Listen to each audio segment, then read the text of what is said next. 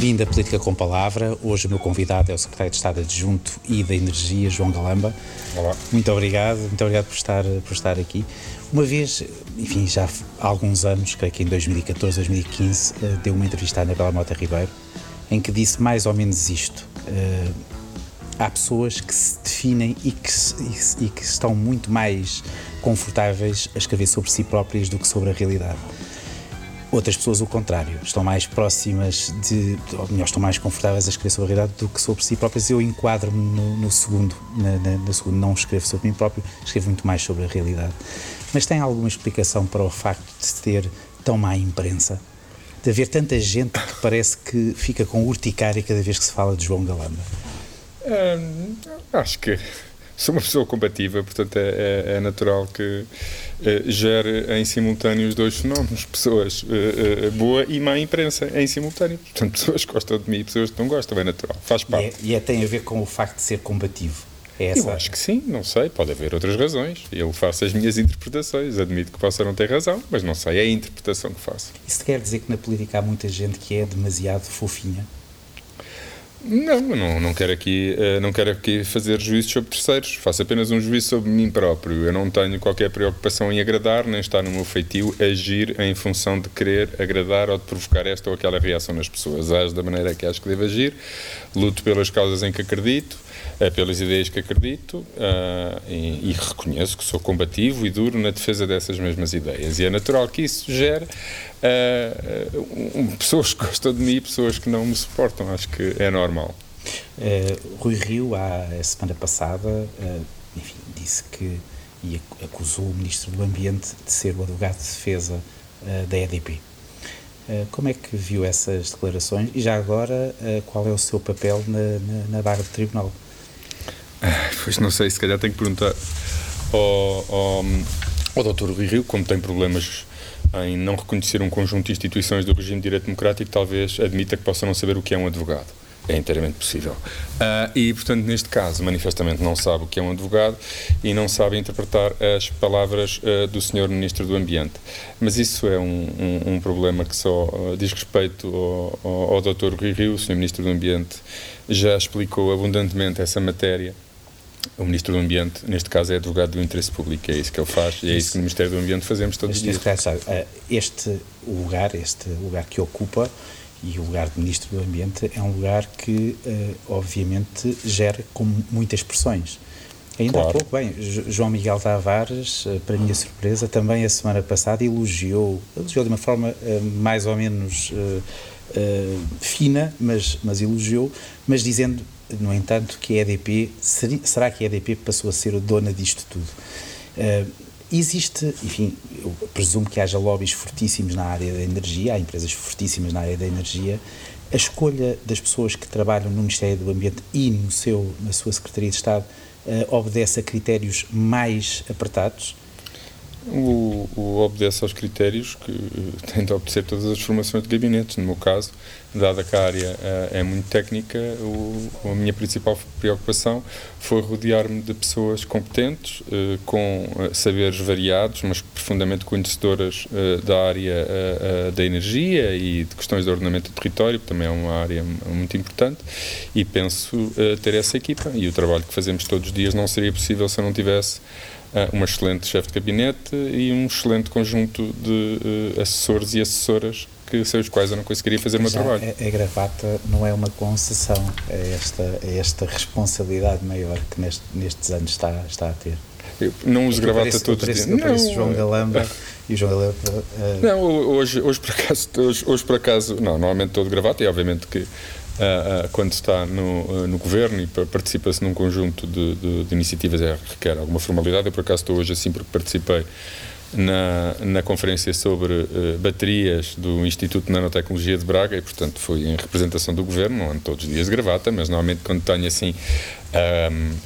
Eventos externos, agora menos, neste ano de confinamento, uh, andava sempre de gravata. Agora ando menos de gravata, porque estou muitas vezes em casa e faço reuniões uh, a partir da mesa da, da minha sala de jantar em frente a um computador e, portanto, aí se calhar já não se justifica tanto a gravata.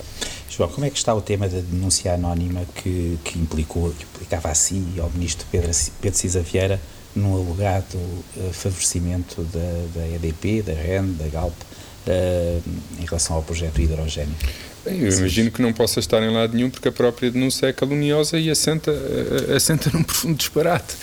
Porque um governo, um governo a quem é apresentado um projeto que depois percebe que há mais empresas interessadas e que a sua decisão é fazer um, abrir o processo para manifestações de interesse, receber 74 projetos e estar neste momento a trabalhar com 37, ser acusado de favorecer um deles é um pouco um contrassenso. Eu sugeria que, os, que, os, eh, que quem escreve abundantemente sobre essas matérias perguntasse aos concorrentes desse consórcio o que é que acham do comportamento do governo português e se entendem-se que há algum favorecimento. Serão os próprios concorrentes desse consórcio a não perceber e ficar boquiabertos com essa acusação porque de facto o nosso objetivo uh, pressupõe uh, o oposto do que a suposta acusação uh, indicia.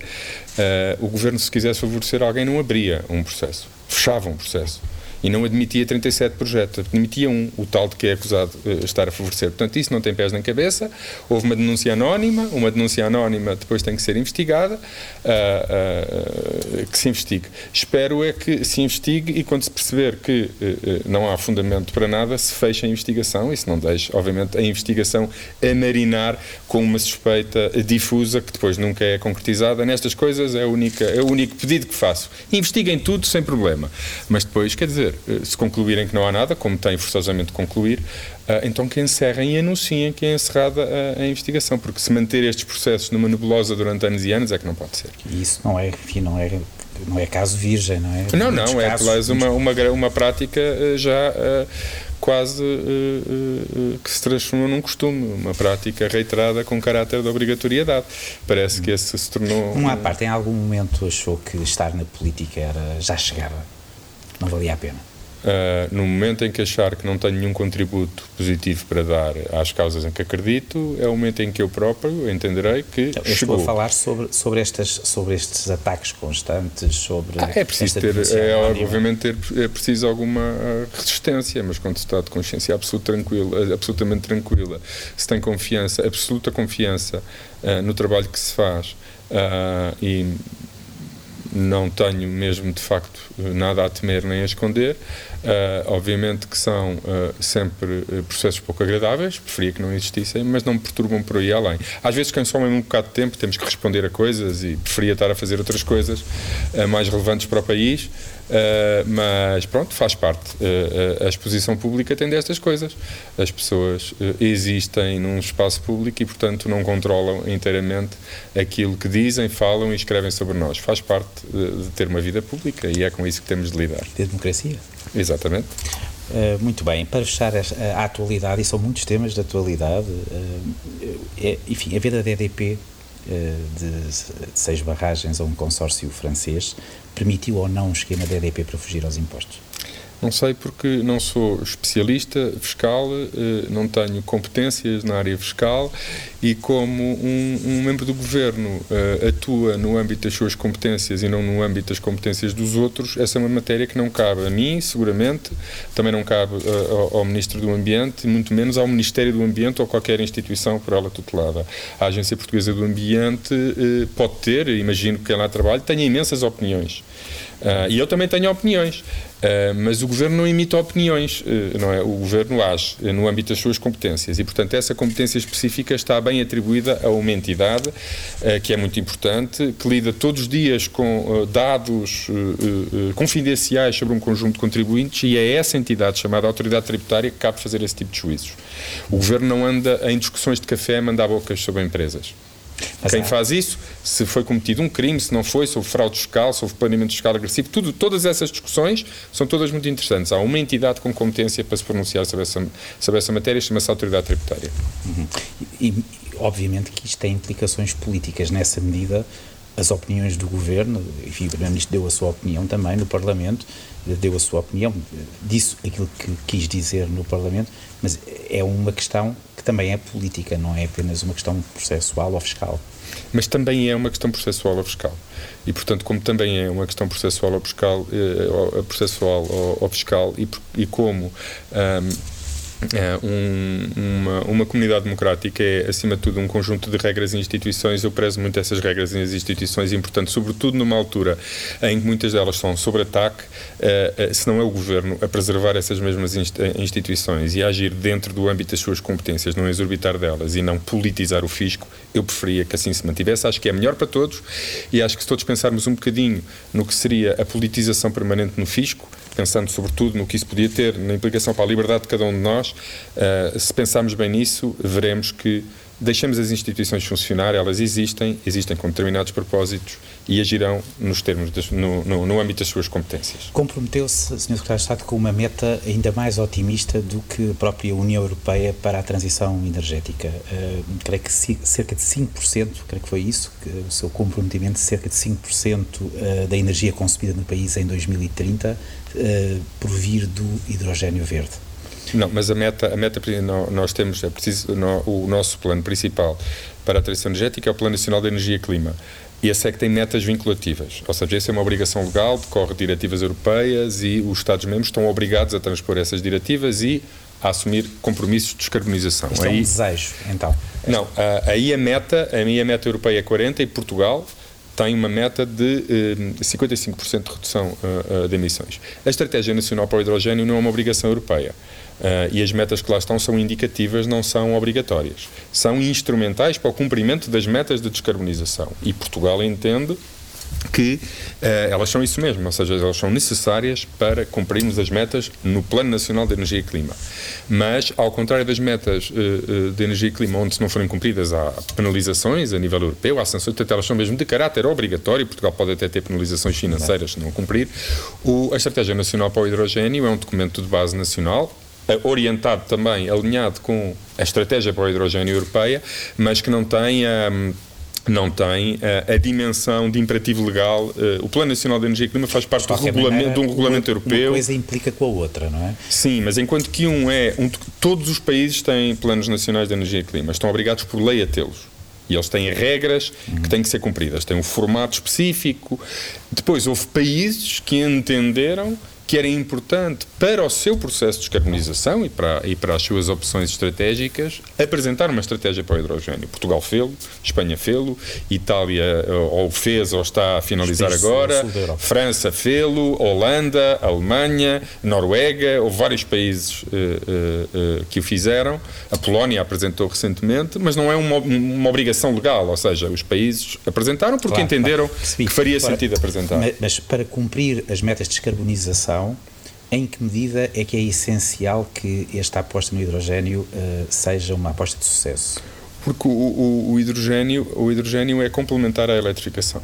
Portanto, a nossa estratégia principal de descarbonização é a eletrificação, uh, que representará hum, a esmagadora maioria do consumo energético em Portugal, muito maior do que o hidrogênio. Mas há algumas áreas, uh, nomeadamente algumas áreas dos transportes, uh, sobretudo transportes pesados e de maior distância que impliquem maior rotação, onde os tempos de, arma, de, de, armazenamento, de recarga são, são relevantes não, por exemplo, para, para a mobilidade suave e, e para a mobilidade um, doméstica e individual, portanto, os carros das famílias. Aí não vamos proibir, obviamente, se alguém quiser investir numa, não vamos apoiar, nem é uma prioridade hum. dirigir recursos públicos para apoiar isso. É apenas naquelas áreas dos transportes onde nós e, e, quem está no setor entende que a eletrificação pode não ser suficiente. Portanto, permite muito, mas não permite ter a ambição que nós pretendemos e, portanto, aí o hidrogênio surge de forma complementar às baterias. Mas as baterias continuam a ser a principal aposta. Depois, na descarbonização da indústria, há alguns processos, nomeadamente alguns processos térmicos que envolvem temperaturas muito elevadas, não é qualquer processo térmico, mas há alguns setores, cimentos, um, cerâmica, uh, vidro, onde uh, a eletrificação ou é muito cara ou é ineficiente ou tecnicamente e, portanto, impossível. o hidrogênio pode é, ser. Portanto, um... o hidrogênio e os gases renováveis permitem, em certas áreas, Uh, tapar buracos, se calhar é excessivo, mas ir àqueles nichos e àqueles elementos, de, nomeadamente nos transportes, naquele tipo de transportes pesados, mercadorias e passageiros, mas de maior distância. E na, na, indústria, alguns processos industriais que implicam temperaturas muito elevadas e, portanto, eh, a combustão continua a ser importante, o hidrogênio tem o seu papel. E depois há outra área da maior importância, que é o hidrogênio como matéria-prima industrial. Portanto, já não como combustível ou como vetor energético, mas como matéria-prima. Por exemplo, para produzir amónia, verde. A amónia tem muitas aplicações, vai ser muito importante no transporte marítimo, é muito importante como matéria-prima industrial em vários processos. A Bondalti, em Estarreja, usa amónia fóssil, importa, uhum. uh, e é muito importante para o fabrico de fertilizantes. E, portanto, se nós queremos descarbonizar certos consumos industriais e certos processos industriais, a amónia, que é produzida a partir de, de, de hidrogênio, e a amónia só é verde se o hidrogênio for verde, é, quer do ponto de vista energético, quer do ponto de vista de matéria-prima industrial, um, já, já... um elemento muito importante. E Portugal ter aqui a oportunidade não só de descarbonizar, portanto, reduzir as emissões, fazer o seu papel no, no, combate às alterações climáticas, mas também ter a oportunidade de se reindustrializar e, por exemplo, converter inteiramente a sua indústria química, que é hoje petroquímica, mas que deixará de ser petroquímica porque a matéria-prima gradualmente deixará de ser com base em petróleo ou, ou, ou gás natural ou, ou, carvão, é uma extraordinária oportunidade de desenvolvimento eh, tecnológico e industrial para o nosso país e é isso que, que nós não, apostamos. Que não produzimos, não é? nós hoje, por exemplo, na amónia, importamos 100% toda a amónia fóssil, tanto fóssil, muito, muito poluente, e o objetivo, e o projeto da, da Bondalti é público, portanto posso falar dele publicamente, o objetivo da Bondalti é usar o hidrogênio como vetor energético, mas sobretudo com matéria-prima, substituindo integralmente todas as importações de amónia fóssil que fazem, passar a produzir amónia verde em Portugal, substituí-la inteiramente e até se tornar exportador dessa, Castro, desse produto. Falamos mais um bocadinho, uh, porque precisava de perceber, precisávamos de perceber o contexto. A partir de determinada altura, o hidrogênio passou a ser, hidrogênio verde, a produção de hidrogênio verde passou a ser, eh, passou a estar na agenda antes aparentemente não, não estava. O que é que aconteceu para uh, passar a ser um assunto, passar a ser um tema, passar a ser um investimento que o país poderia e deveria fazer? Eu acho que há dois fatores. Um é. E qual é a é sua cota parte nisso? Um, bem, porque eu, uh, uh, uh, juntamente com, com, com o Ministério do Ambiente, é o responsável da, da ação climática, gosto de pensar que quer o Sr. Ministro quer eu, quer outros secretários de Estado do, do, do Ministério do Ambiente, como o Secretário de Estado do, da, da, do Ambiente ou o Secretário de Estado da Mobilidade e também o das Florestas, temos todos uma cota uh, uh, parte não, nisto. Mas no que diz respeito ao hidrogênio em concreto, um nós, quando apresentámos o Plano Nacional de Energia e Clima, uh, colocámos lá a discussão pública durante um ano. Uh, e uma das críticas que tivemos, quer de algumas áreas dos transportes, quer de áreas, algumas áreas da indústria, foi aquilo que eu disse há pouco. Portanto, que é uma aposta exclusiva na eletrificação. Um, Uh, uh, não por causa seria insuficiente seria insuficiente e depois, por outro lado, também a nível europeu, esse tipo de discussões também aconteceram, portanto, a posição da, da, da própria eh, Comissão Europeia foi evoluindo nessa matéria. E depois há um marco muito importante em Portugal, que são os leilões de 2019. Uh, a produção de hidrogênio verde a partir de eletrólise, mais de 70% dos custos são o custo da eletricidade. E quando Portugal, em 2019, bate o recorde do mundo do preço mais baixo do mundo, que repete em 2020 ainda mais baixo, portanto, neste momento Portugal é detentor da, do, do leilão mais bem sucedido do mundo, do ponto de vista da, da, eletricidade, temos a tarifa mais baixa do mundo, nem o leilão feito em, em, Espanha, embora tenha sido muito bem sucedido, mas bateu os nossos preços.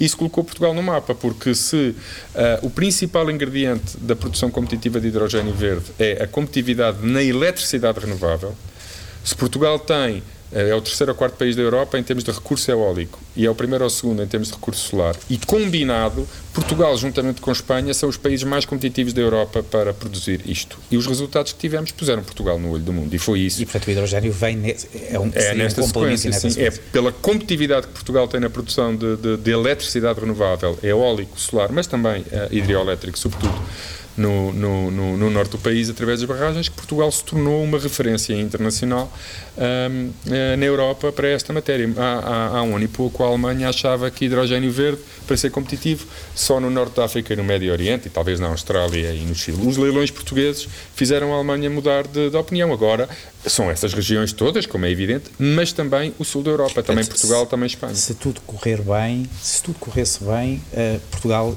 exportaria hidrogênio verde dentro de alguns anos? Uh, se tudo correr bem, é para aí que as coisas se encaminham, é, isso, é disso que estamos a, a falar hoje com, com a Alemanha, com, com a Holanda, com vários países europeus, estamos a dar os passos para, um, para essa candidatura conjunta uh, uh, que consagra o, o, hidrogênio como uma aposta energética industrial europeia.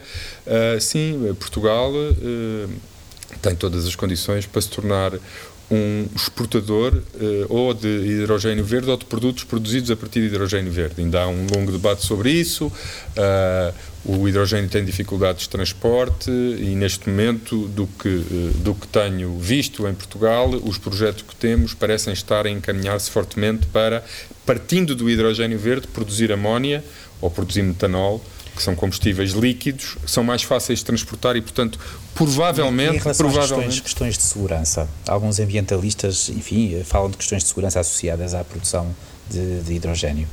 Uh, enfim, contenção e vedação, e vedação do, de um gás de baixa densidade. E também, como também diziam em relação ao gás natural e como também diziam um conjunto, como é evidente, todas estas questões da energia têm questões de segurança.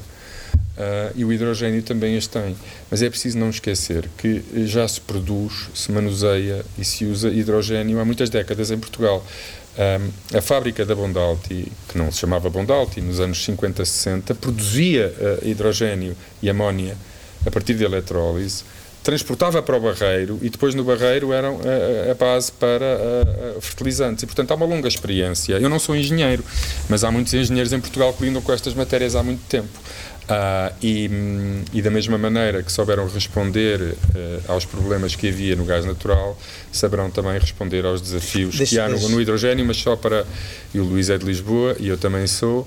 Todos nos lembramos do gás de cidade. O gás de cidade tinha percentagens elevadíssimas de hidrogênio e todos nós vivíamos alegremente com isso nas nossas casas e não parece que tenha havido grande drama. Como não houve no passado, também não haverá agora. Uh, reconhece alguma, alguma justiça ou alguma pertinência a alguns, algumas das dúvidas que têm surgido, uh, enfim, das mais variadas pessoas. Depende. Nomeadamente, o Fórum para a Competitividade. Ai, não, isso não. Não. Isso não. Acha que é político? Os ataques são políticos? Acho que não tem qualquer fundamento, assentam no desconhecimento e muitas vezes na má fé. Uh, e uh, uh, o Fórum para a Competitividade, por exemplo, parece também confundir o sistema elétrico com o sistema de gás e, portanto, digamos assim, Uh, engoliu, engoliu uh, alguma. Porque não há polémica nenhuma com o hidrogênio.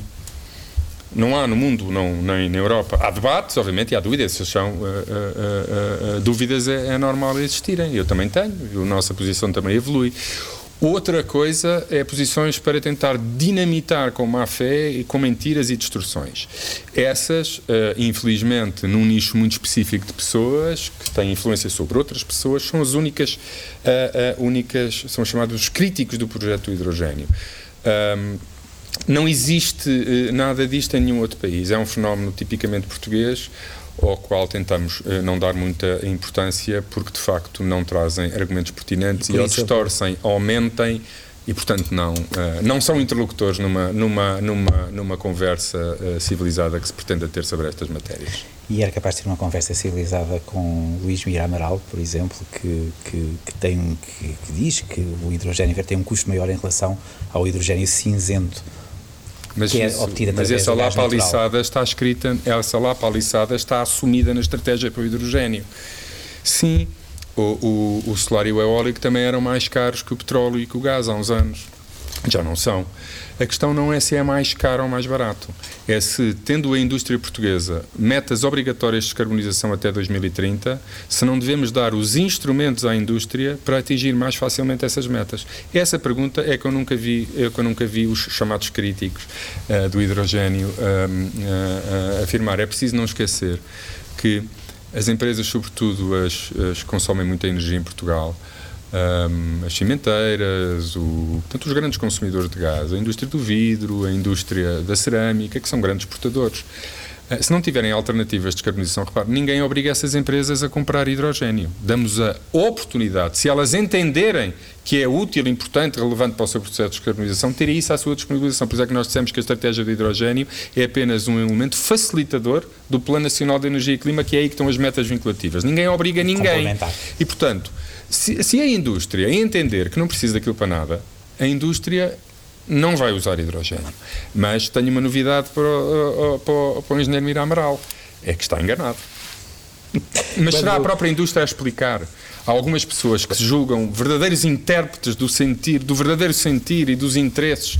É como uh, também havia umas pessoas à esquerda que já achavam que eram os intérpretes autênticos uh, do, uh, dos verdadeiros interesses da, da, classe operária. Parece que agora, se, umas décadas depois, há umas pessoas que pensam o mesmo, mas agora da indústria. Portanto, deixem que seja a indústria a dizer é qual grande, será o seu, rumo, o seu rumo da descarbonização. E quando virem a indústrias portuguesas a olharem para os gases renováveis como uma boa alternativa que lhes permite descarbonizar com menor custo do que se não tivessem essa, essa alternativa, serão as próprias fará. indústrias a explicar a essas pessoas como é que estão Para enganadas. nós contextualizarmos, uh, Sr. Secretário de Estado, quando falamos da nossa dependência energética, estamos a falar exatamente de quê? Qual é a percentagem da nossa dependência? Era 80 e tal por cento há uns anos, agora estamos nos 75%. Portanto, Portugal era dos países com uma maior dependência uh, uh, energética da Europa. É preciso não esquecer que havia países que produziam petróleo, outros que produziam gás, outros que produziam Carvão, carvão. Portugal produziu, tinha minas eh, de carvão até aos anos 80, se não me engano, mas não produz. Até meados 80. Eh, não produz carvão, não produz gás, não produz petróleo. E, portanto, eh, para um país como Portugal, substituir todas estas importações por sol, vento e água é, obviamente, um, um, não, não, é algo que não deve deixar nenhuma dúvida. Portugal deve fazê-lo. São hoje as formas mais baratas de produzir eletricidade e, para além de serem mais baratas, são menos poluentes e são nossas. Tem ideia de quanto, uh, quanto dinheiro é que sai de Portugal todos os anos para. para são 3 ou 4 mil milhões de euros. De, agora não sei de cor, mas são vários milhares de milhões. Um, vou, vou, dar um exemplo. Agora, uh, uh, os mercados de carbono o preço está a 40 e pouco no, no, no, no mercado internacional. E perspectiva-se que suba, continua a subir. Uhum. Hoje, produzir uma central a carvão, carvão com estes preços de carbono, é, uma central a carvão iria produzir a um preço que será cerca de 4 vezes o, o preço de produzir a partir do sol e mais de 3 vezes o que custaria a produzir a partir uh, da eólica. Portanto, sim, um, ehm, uh, eh, substituir o carvão e, na medida do possível, substituir o gás por sol, por vento e por água é algo que não só permite reduzir as emissões do nosso sistema elétrico, mas que Como aumenta é um... a riqueza do país. Hum. Aumenta a riqueza do país, porque se nós estamos a substituir um recurso que não produzimos e que é mais caro por um que produzimos e é mais barato, o ganho é evidente. Portanto, é isso que nós estamos a fazer, é isso que devemos acelerar. E por isso é que Portugal é mais ambicioso do que a média da Europa. Porquê é que somos mais ambiciosos? Porque podemos. Porque podemos e porque devemos. O processo pode ser revertido com uma mudança, eh, enfim, com uma mudança política. A descarbonização. Se, se, se, o Partido Socialista perder as próximas eleições, supor para, para, para o PSD, é possível existir uma reversão política?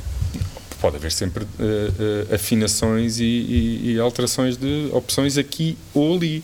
A opção estratégica de descarbonizar uh, e o Plano Nacional de Energia e Clima, não. Isso é uma obrigação europeia, é um compromisso europeu e a não ser que nos quiséssemos transformar numa espécie de Coreia do Norte isolado e em choque frontal uh, com uh, as opções de política europeia, não. Isto quer dizer, a, a descarbonização neste momento não é muito diferente da, da, das obrigações de Estado de Direito. Não é? Só tem que ser uma democracia, tem que ter um conjunto de para ser e, e tem que apostar na descarbonização para ser Estado-membro. Neste momento, essa é uma obrigação de pertença. Portanto, isto é uma escolha, não é uma escolha há um ano ou dois, é uma escolha há várias décadas. A Europa já a fez, Portugal também já a fez, ela está inscrita no direito europeu e no direito nacional e, portanto, neste momento não qual está é o, na disponibilidade é o, de um governo inverter o rumo. Qual é o ponto de situação em relação ao, ao, lítio, sobre o tema do lítio.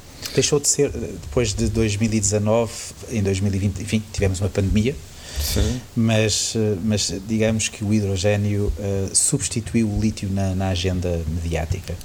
Não, o, o lítio uh, estamos, uh, estamos aguardamos a, a, a promulgação da, da, lei do Sr. Presidente da República, é uma prerrogativa dele, portanto não quer uhum. um, dizer muito mais eh, sobre isso. A lei uh, uh, está feita. Um, o nosso objetivo foi, na medida do possível, consagrar os princípios da, da mineração sustentável na, no nosso enquadramento legal, reforçando o, o, o, papel dos municípios e, da, e, das populações locais, a exigência ambiental, de intervenção de entidades ambientais ao longo do processo que não existia. Portanto, julgamos ter feito o nosso trabalho e dotar o país de uma, de uma lei um, ehm, que permite uh, que uh, a atividade extrativa de recursos geológicos proceda com garantias ambientais e no envolvimento das populações. Há algumas pessoas que acham que podíamos dispensar minas, mas não, não é possível, uhum. uh, por muito muita reciclagem que se faça, por muito eficiente que seja, uh, os minérios são necessários mesmo para a transição energética. Não há eólicas, não há painéis solares, não há, não há nenhum dos equipamentos que é necessário para descarbonizar sem minérios e, portanto, precisamos de minas. Precisamos é de um menor número possível de minas, quantas? Aquelas necessárias para termos os minérios de que precisamos e o mais sustentável ah, possível, claro. 2019. E é esse o nosso objetivo. Mas eh, numa altura em que a Europa acelera a sua aposta industrial nas baterias, Portugal quer uh, uh, estar nessa corrida e, portanto, nós queremos, partindo de uma mineração sustentável e partindo de um recurso que temos e que outros países não têm, e que a Europa quer que exista no espaço europeu, portanto, para a Europa não estar 100% dependente da importação de países terceiros, onde aí sim não controla nem a sustentabilidade social nem ambiental dos processos de mineração.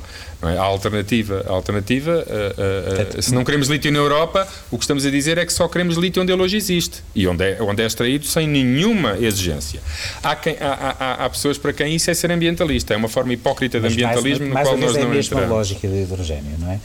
Por um lado, uh, tornar Portugal um país uh, competitivo. A lógica é sempre existe, a mesma, é, é perceber que é, é, é, perceber que a descarbonização e o combate às alterações climáticas para um país como Portugal são também simultaneamente oportunidades de desenvolvimento económico, eh, tecnológico e industrial. E aqui reconhece que as populações possam estar preocupadas. Uh, é, é, normal, uh, muitas delas têm experiências traumáticas com minas no passado, mas como é evidente, nós não podemos comparar o que era uma mina há 60 anos ou 80 anos e o que é uma mina hoje. Nós temos bons exemplos de minas com boa sustentabilidade ambiental em Portugal. Uh, as pessoas gostam muito de falar do que era o urânio, do que era. Sim, isso foram experiências traumáticas, mas as coisas mudaram. Mas podem olhar para o que é hoje a Somincor em Castro Verde, que é um exemplo até internacional de sustentabilidade ambiental e é um processo de mineração muito mais agressivo que o lítio, pois, porque envolve pois. águas ácidas. E, portanto, nós já temos bons exemplos, bons exemplos de atividade uh, uh, mineira responsável e, e, reconhecida internacionalmente como sendo uma referência em termos de sustentabilidade. E, portanto, a única coisa que nós podemos dizer é uh, o Governo não decreta a existência de minas. Uh, eu não lhe sei dizer se vai existir uma mina no Barroso, se vai existir uma mina em Montalegre ou se quando fizermos o concurso do lítio vão existir minas. Porquê? Porque se há ou não uma mina é um resultado do processo de avaliação ambiental, de impacto ambiental. Há sítios onde a avaliação ambiental porventura será negativa e não há, Há sítios onde uh, uh, será positiva condicionada e há se a empresa cumprir as obrigações de compensação ambiental. Nestes processos são assim. Uh, nós não podemos, de repente, transformar um único interesse no único interesse que interessa. O interesse das populações locais é importante, claro que sim, mas nós estamos a falar de um recurso que não é daquelas populações, é dos portugueses, segundo a Constituição da República Portuguesa, é dos, e o que é que cabe ao Governo? Reconhecer todos os, interesses como legítimos. O interesse da população local é legítimo? Claro que é. Devemos, na medida do possível, proteger aquelas populações? Claro que sim. Mas podemos apenas só olhar ao interesse daquelas populações e desconsiderar o interesse do resto dos portugueses, a importância que aquilo tem para o desenvolvimento do país? Não. E, portanto, o que é que este o que é que é um processo de avaliação de impacto ambiental? É um processo que parte por reconhecer uma multiplicidade de interesses e que tenta avaliar se eles são ou não compagináveis. E, e umas vezes conclui que são, outras vezes conclui que não, mas não é o governo que decreta se ali há ou não uma mina. O governo cria os procedimentos legais Uh, uh, e houve, uh, por acaso, aquela mina do Barroso, nem foi, antecede a minha entrada no, no, no, governo. Portanto, essa mina está em processo de avaliação do impacto ambiental e será a APA e todas as entidades envolvidas nesse demorado processo, com envolvimento das populações com consultas públicas, que no final emitirá uma declaração de impacto ambiental que poderá ser positiva ou negativa, nós não sabemos. Eu, enfim, gostava de continuar a fazer-lhe perguntas, mas nós recebemos imensas, imensas perguntas de, de, de pessoas que querem, querem uh, têm curiosidade sobre alguns pontos e eu vou passar a esta fase, mas excepcionalmente esta entrevista tem mais perguntas fora, o que é bom sinal. Teresa Alves Rico, de Barcelos, gostaria que abordasse o problema uh, uh, da região de Barroso, das minas da região de Barroso, sendo que 24 associações ibéricas se opõem aos projetos de mineração nos dois lados da fronteira e que se uniram para exigir ao governo português que retire o lítio das prioridades. É aquilo que nós estamos aqui a falar, é exatamente. é? retirar, retirar o lítio das prioridades é retirar uh, Portugal uh, da digitalização e das baterias.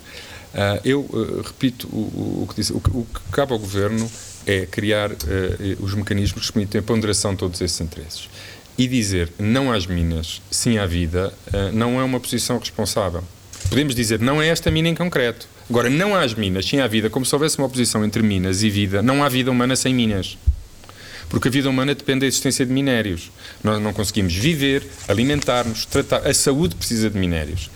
O transporte de água precisa de minérios. Mas Portanto, não lhe passou pela cabeça em 2019, quando, quando, quando, quando foi apertado pela população, uma coisa que abriu os telejornais, um, ehm, que em algum momento poderia estar do outro lado? Uh, mas repare, João nós... Galamba, antes de ser secretário de Estado, antes de pertencer ao governo, o combativo João Galamba, se estivesse ali em terras do arroz, poderia estar do lado da população? Hum, eu acho que incumbe a cada um de nós, quando pensamos sobretudo nestes processos, não passamos apenas em nós próprios. Uh, e, portanto, eu entendo as preocupações uh, de, de, das populações, cabe ao Governo também esclarecer, há muita desinformação. Uh, aquela região tem minas e pedreiras há muito tempo há uma mina, há uma pedreira gigantesca, gigantesca, por cima de pedras salgadas. Se tudo o que dizem de se vier para aqui isto, nunca mais há agricultura, não há vida, quer dizer, eu, eu, eu, eu bebo água das pedras. Tem uma pedreira de, de granito em cima da, da, da, da concessão, que passa-se na autostrada e vê-se. Portanto, eh, acho que às vezes há, um, há algum alarmismo. Uh, uh, tenhamos confiança no, no, no, nos procedimentos de avaliação de impacto ambiental. Porquê? Porque é o único instrumento que nós temos que nos permite decidir e avaliar se em determinada região um, um determinado projeto deve ou não avançar. Muito Nós bem. não podemos decretar. Há, há, zonas onde os projetos estão proibidos. Não pode haver minas no Parque Natural de, de Peneda. Portanto, aí nem sequer há uma avaliação de impacto ambiental, porque previamente foi proibido. Claro. Agora, nos sítios onde previamente não foi proibido, a única maneira de ter em consideração as legítimas pretensões da população local mas ter também em atenção outras legítimas preocupações com, com, as quais o Estado tem de se preocupar com todas elas. O Estado não pode só de repente atender às preocupações da população local. Deve valorizá-las e são muito importantes, mas tem outros interesses e, portanto, interessa ponderá-los todos. Muito e só do resultado concreto da ponderação de todos é que podemos ter uma decisão. Eugénio Amorim, de Vila Nova de Gaia, que opção sugere o Governo para a aquisição de um carro? Um híbrido? Outro?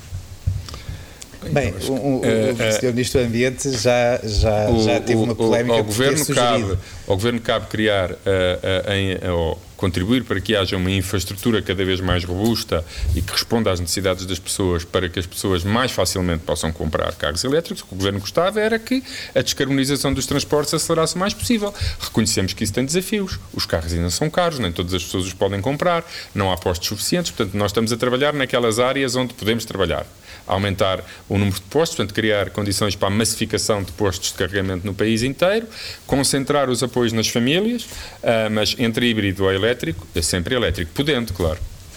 Carlos Antunes, uma vez que temos de partilhar com Espanha o risco de ter uma central nuclear junto à fronteira, por que não partilhar o investimento numa nova central para os dois países? Numa nova central nuclear. Uh, o nuclear está fora das apostas energéticas do país.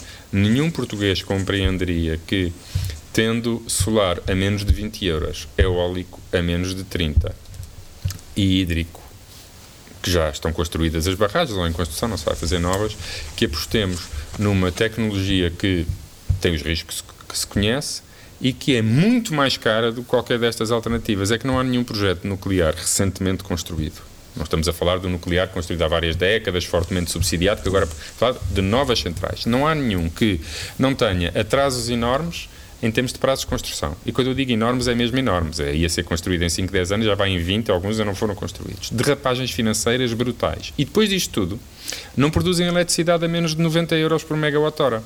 Ora, tendo nós fontes de energia que produzem a um terço ou um quarto desse valor, qual é a justificação para se apostar no nuclear? Na perspectiva do governo uh, português, nenhuma. Não. Seria apenas uma forma de gastar recursos desnecessariamente e produzir eletricidade a um preço mais alto. De, de, de, das prioridades atuais. Exatamente. Não há nenhuma necessidade nuclear em Portugal. Joaquim Augusto uh, de Odmira se já foi obrigado a fazer alguma coisa que não quisesse pela força dos lobbies. Não, não. Carla Pereira, como é possível uh, as barragens nacionais que foram feitas com o dinheiro de todos nós serem vendidas? As barragens que uh, foram construídas com o dinheiro de todos nós, algumas também construídas por empresas já privatizadas na altura, uma está agora a ser construída, um, o, a propriedade das barragens é do Estado. O que as empresas têm são concessões das barragens. Uh, e, portanto, o que se está a vender é a concessão da barragem. A barragem não é vendida, a barragem continua a ser uh, do Estado mas, português. Mas esse é um equívoco que é repetido, uh, é, não que é apenas é por pessoas que são leigas, é muitas vezes repetido. É, Passa-se o mesmo no caso da REN, que é a operadora da rede de transporte de eletricidade e de gás, e com a EDP, a EDP Distribuição agora é a Redes, que tem a concessão da rede de distribuição. As redes são do Estado. As redes não foram privatizadas. O que foi, o que é privado é a concessão. Uhum. A Maria, António José Vieira, ao invés do TGV Porto Lisboa, porque não o TGV Sines Espanha ou Aveiro Espanha, colocando Portugal como centro logístico uh, uh, dos, de, de, das cargas que vêm do continente americano uh, e africano para a Europa. Peço desculpa, a minha letra impossível. Eu, eu aí, aí uh, uh, respeito a, Mas António José Vieira pode ser chamado aqui para seu, para, para, pode, mas seu o, o, mas o, eu aí respeito a, a esfera de atuação do ministro Pedro Nuno Santos e, e, é ele que tem uh, essa matéria, portanto eu confio plenamente nas escolhas e nas opções que ele tem feito na área dos transportes. É verdade. Uh, bem, enfim, é verdade. Eu, eu estava aqui a pensar para mim que daria um bom debate. Uh, João Galamba, Pedro Nuno Santos, era um, de facto um ótimo debate. É, era um, era, era, um, era um debate um bocado chato, não diríamos coisas assim tão diferentes um do outro.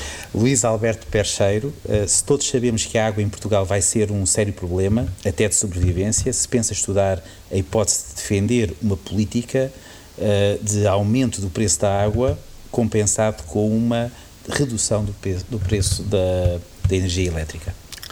O, a água não é, é, é da é matéria do, da Sra. Secretária de Estado do Ambiente, um, mas uh, o Sr. Ministro do Ambiente ainda ontem fez declarações sobre isso, que uh, um, o preço da água deve refletir a sua escassez.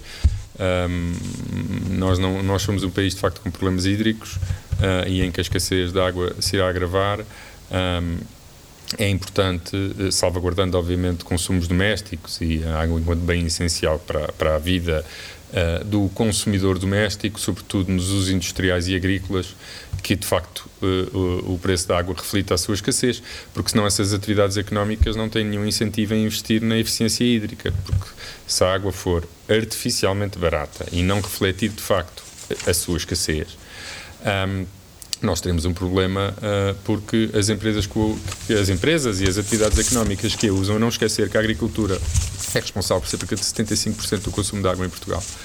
Se a água for uh, água artificialmente barata para o consumo doméstico, um, não, é, não é um problema económico, porque de facto as pessoas consomem água que precisam para o seu não Agora, em atividades consomem grandes quantidades de água, aí de facto a eficiência nos consumos é muito importante e, e, e de alguma maneira o preço refletir essa escassez parece-me um elemento uh, um, muito relevante para dar os incentivos corretos para um conjunto de atividades investir em algo que nós queremos que elas investam. Nós queremos que a indústria use água de forma mais eficiente, nós queremos que a agricultura use água de forma mais eficiente, mas aí têm de enfrentar os custos verdadeiros da água. Enquanto não enfrentarem, não terão nenhum incentivo em fazer investimentos para a gerir, de facto, dessa forma. De Estado, eh, vamos então parte final da nossa conversa, pedir-lhe respostas rápidas eh, é um desafio que eu quero tornar habitual neste podcast. Digo-lhe um nome ou um acontecimento ou qualquer outra coisa e diz-me o que lhe vem à cabeça imediatamente.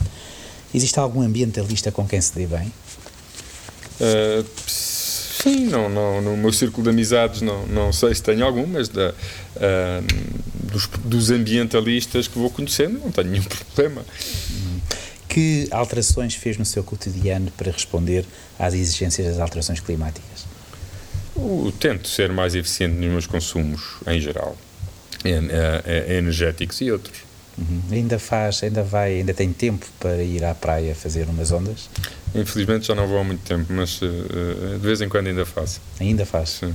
Já não faço há, já não faço há bastante tempo, mas uh, tenho uma promessa a mim próprio que até antes de 50 anos ainda irei fazer mais uma daquelas viagens que fazia quando tinha 20 uh, a um sítio qualquer para ver se faço um, umas ondas assim ininterruptamente durante uma ou duas semanas interromper. Se a minha portanto, família portanto, me deixar. Portanto, uma viagem sozinho e para. Não, sozinho, um se a minha família quiser ir comigo, uh, uh, uh, tanto melhor, significa que posso estar lá mais tempo. Mas isso depois eu negociarei com eles. Sei que, enfim, a sua mulher uh, é, enfim, foi candidata, chegou a ser candidata do PSD. Não foi candidata, ah, não, não, foi, não, não, não, não, foi só, ela, é madeirense, é, é, era ou é militante do, do, do, do PSD. É militante, não chegou a ser candidata. Não, não, estava não, completamente não, convencido. Não, não, não, candidata não, a não ser que, a não ser que me tenha, o turismo esteja agora a dar uma novidade, mas acho que não. e como é que é, eh, enfim, eh, é interessante perceber que ainda por cima, enfim, se fosse um outro secretário de Estado, um outro ministro, uma outra figura eh, que não o João Galamba, eu não faria esta pergunta, mas imaginá-lo em discussões políticas em casa é, eh, é, é, tentador. Concordamos, eh, concordamos mais vezes do que as pessoas pensam, o que diz muito sobre a evolução da direita portuguesa e do PSD, e não dirá tanto do meu, do meu posicionamento político e da evolução da posição do meu partido. Mas é verdadeiramente o Bloco Central levado às últimas consequências? Não, não, não. É que. Hum, há pessoas no PSD que se gostam de dizer sociais-democratas, mas sociais-democratas somos nós no Partido Socialista.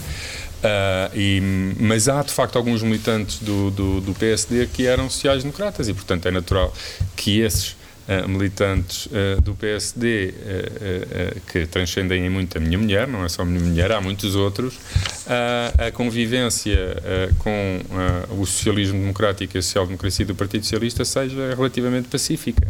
Uhum. Cavaco Silva continua a ser o seu ódio de estimação? Ódio de estimação, não diria assim tanto, não gasta assim não tanta estimação. energia. Uh, não sim, tem estima? Não, não, não, não. Só ódio mesmo? Não, não, não tenho. Não. Ódio é uma palavra demasiado forte. Digamos assim, não considero que tenha sido um político uh, uh, que, de boa memória para Portugal, na minha opinião. Jorge Galamba? O meu pai. Uhum. Morreu em outubro do ano passado. Ah, ah, Fala-se muitas vezes, enfim, e, e, justamente, do papel do Partido Comunista e de militantes do Partido Comunista que foram presos. Uh, o meu pai nunca foi do PC. Tortura, eu sei, e torturados, uh, mortos. Uh, o seu pai nunca foi do PC, mas. Nunca foi do PC, mas, mas foi, esteve preso, mas esteve sim, preso. Esteve preso, sim. O meu pai, acho que era das Brigadas Vermelhas, revolucionou, um daqueles grupúsculos. Uh, foi preso porque ajudava pessoas a fugir do país. Uh, mas qual era a pergunta exatamente? Era o que é que lhe ocorria quando pensa no seu pai? Ah, neste momento, saudade. Ah, mas tenho um, um, um, orgulho muito grande na, no, no, nos combates que o meu pai travou, nas causas que defendeu, ah, e um respeito muito grande por aquilo que sofreu por ele e por todos os que lutaram pela liberdade e que sofreram na pele com ele, e tento, eh, na medida do possível, obviamente, eh, ajustando às circunstâncias, uh, ser um, filho de quem o meu pai se, se pudesse orgulhar. obviamente, salvaguardando as devidas diferenças, vivemos em tempos, não, eu não vivi em ditadura, ele viveu. Há coisas que o meu e os nossos pais fizeram que nós não, teremos a oportunidade de fazer, isso não nos diminui em nada. Temos outros desafios e eu só espero estar à altura deles, é isso que espero todos os dias.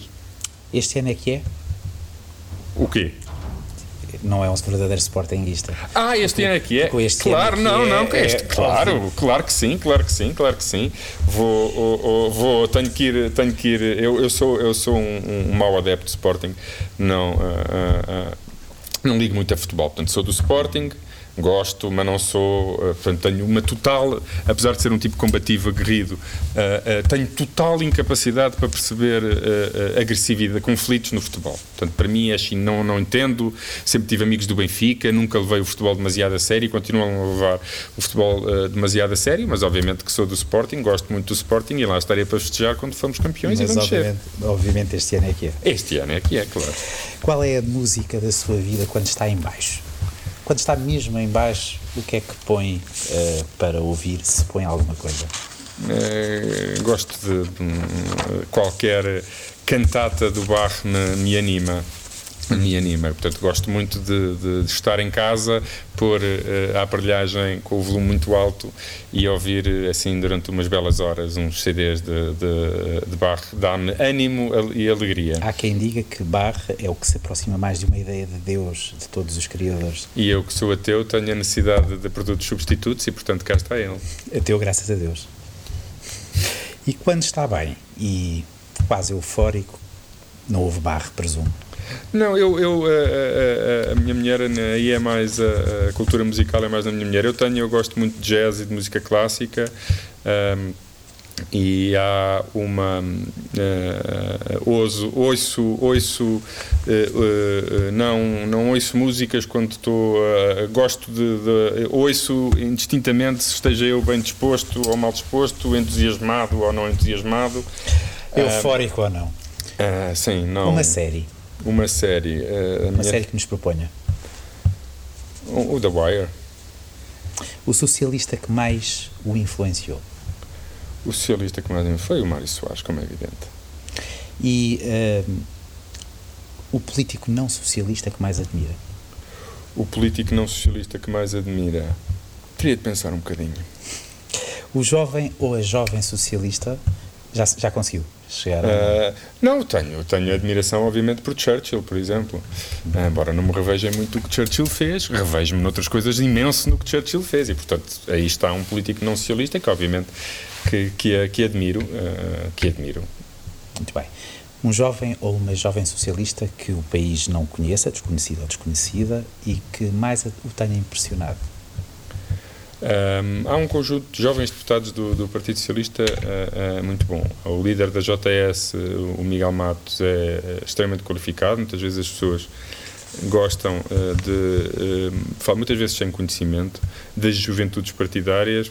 Um, a JS, ao longo dos anos, e não apenas agora com o Miguel, teve, teve com o Pedro Nuno Santos, teve com o Eduardo Cordeiro, teve com o, o, o Pedro Alves, teve como com o João Torres, tem tido Sérgio Sousa Pinto, uh, Sérgio Sousa Pinto antes, uh, isso mais antigo, estou a falar dos mais recentes, um, tem pessoas qualificadas e com, com a política. E o atual secretário-geral da JS é um exemplo claro disso.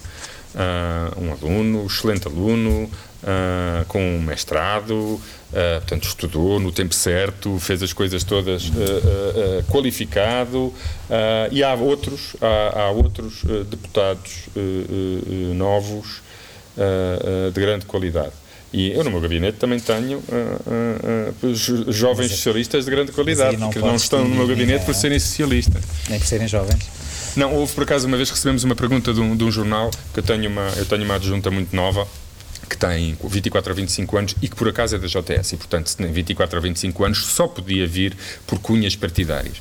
Mas depois, quando pediram o currículo dela, devem ter nem a mencionar na notícia, porque perceberam que, de facto, Uh, que é um exemplo também de uma jovem, chama-se Margarida Matos, já agora, uhum. uh, e que é muito competente, uh, mas já tinha um contrato de trabalho com uma, com uma, uma instituição muito respeitável e, portanto, não conseguiram atacá-la por ser uma jovem uma de uma juventude partidária, mas infelizmente isso existe, existe muito. O preconceito. As, é, as juventudes partidárias são como tudo, como os partidos e como qualquer coisa, tem pessoas ótimas e pessoas péssimas, mas achar que a melhor coisa que fazemos em relação a jovens que se querem interessar pela política política uh, é, é atacá-los e, e, e, estar permanentemente a desqualificar as juventudes partidárias como se fossem uma espécie de força do mal, também não me parece democraticamente muito saudável e muito avisado. Duas questões para acabar. Se lhe pedir uma história particularmente bizarra, uh, ou apenas bizarra, uma história que nunca tenha contado nestes, nestes anos de vida política, o que é que, o que, é que me poderia contar? Ah, histórias que nunca, contei, que nunca contei só para continuar a não ser contadas. e não há uma que possa contar? Não, não, não, não. Não estou não estou agora a nenhuma. Embaraçosa. Não sei, se deve haver várias. Louca. Não sei dizer não sei dizer. Tinha que pensar, tinha que fazer agora aqui um processo de screening interno para uh, escolher. Não, não me estou agora a recordar nenhuma, mas tenho muitas. O senhor Secretário de Estado nasceu, nasceu depois de 25 de Abril, de 1976, é um filho da liberdade que pode ou não correr o risco de, de como eu, de partir um dia sem, uh, sem que o mundo seja um lugar de liberdade? Espero que isso não aconteça, uh, um, mas de facto uh, a liberdade é uma construção e uma conquista e portanto tem que ser preservada. Ela não existe, não há uma. Essa é, é uma coisa que alguns liberais acham que a liberdade existe. A liberdade não existe. É construída coletivamente, não é um direito inanielável, nem é uma nada. É, a liberdade é uma construção coletiva da humanidade e depende de todos nós coletivamente para continuar a existir. Se isso colocasse em risco, se essa se a liberdade fosse colocada em risco, um, o seu pai poderia ter orgulho naquilo que faria a seguir? Ah, eu, eu, espero que sim, mas a, a, liberdade está todos os dias em risco. A liberdade é multifacetada, plural. A liberdade inclui as condições materiais de exercício dessa mesma liberdade. A liberdade tem dimensões coletivas. A liberdade não é o eu quero fazer e posso fazer. Não é aquela concepção de liberdade eh, bastante limitadora como alguns liberais têm. A liberdade é, porventura, a construção coletiva mais valiosa da humanidade, sempre inacabada e que nos cabe a todos nós, a cada geração, garantir que ela uh, é aprofundada, uh, e, mas tendo sempre presente a sua enorme fragilidade e a sua dimensão coletiva. Ela é uma construção coletiva e, portanto, depende, a minha liberdade depende do outro. João Galeba, foi um prazer. Para a semana, mais um convidado ou uma convidada em Política com Palavra. Até para a semana.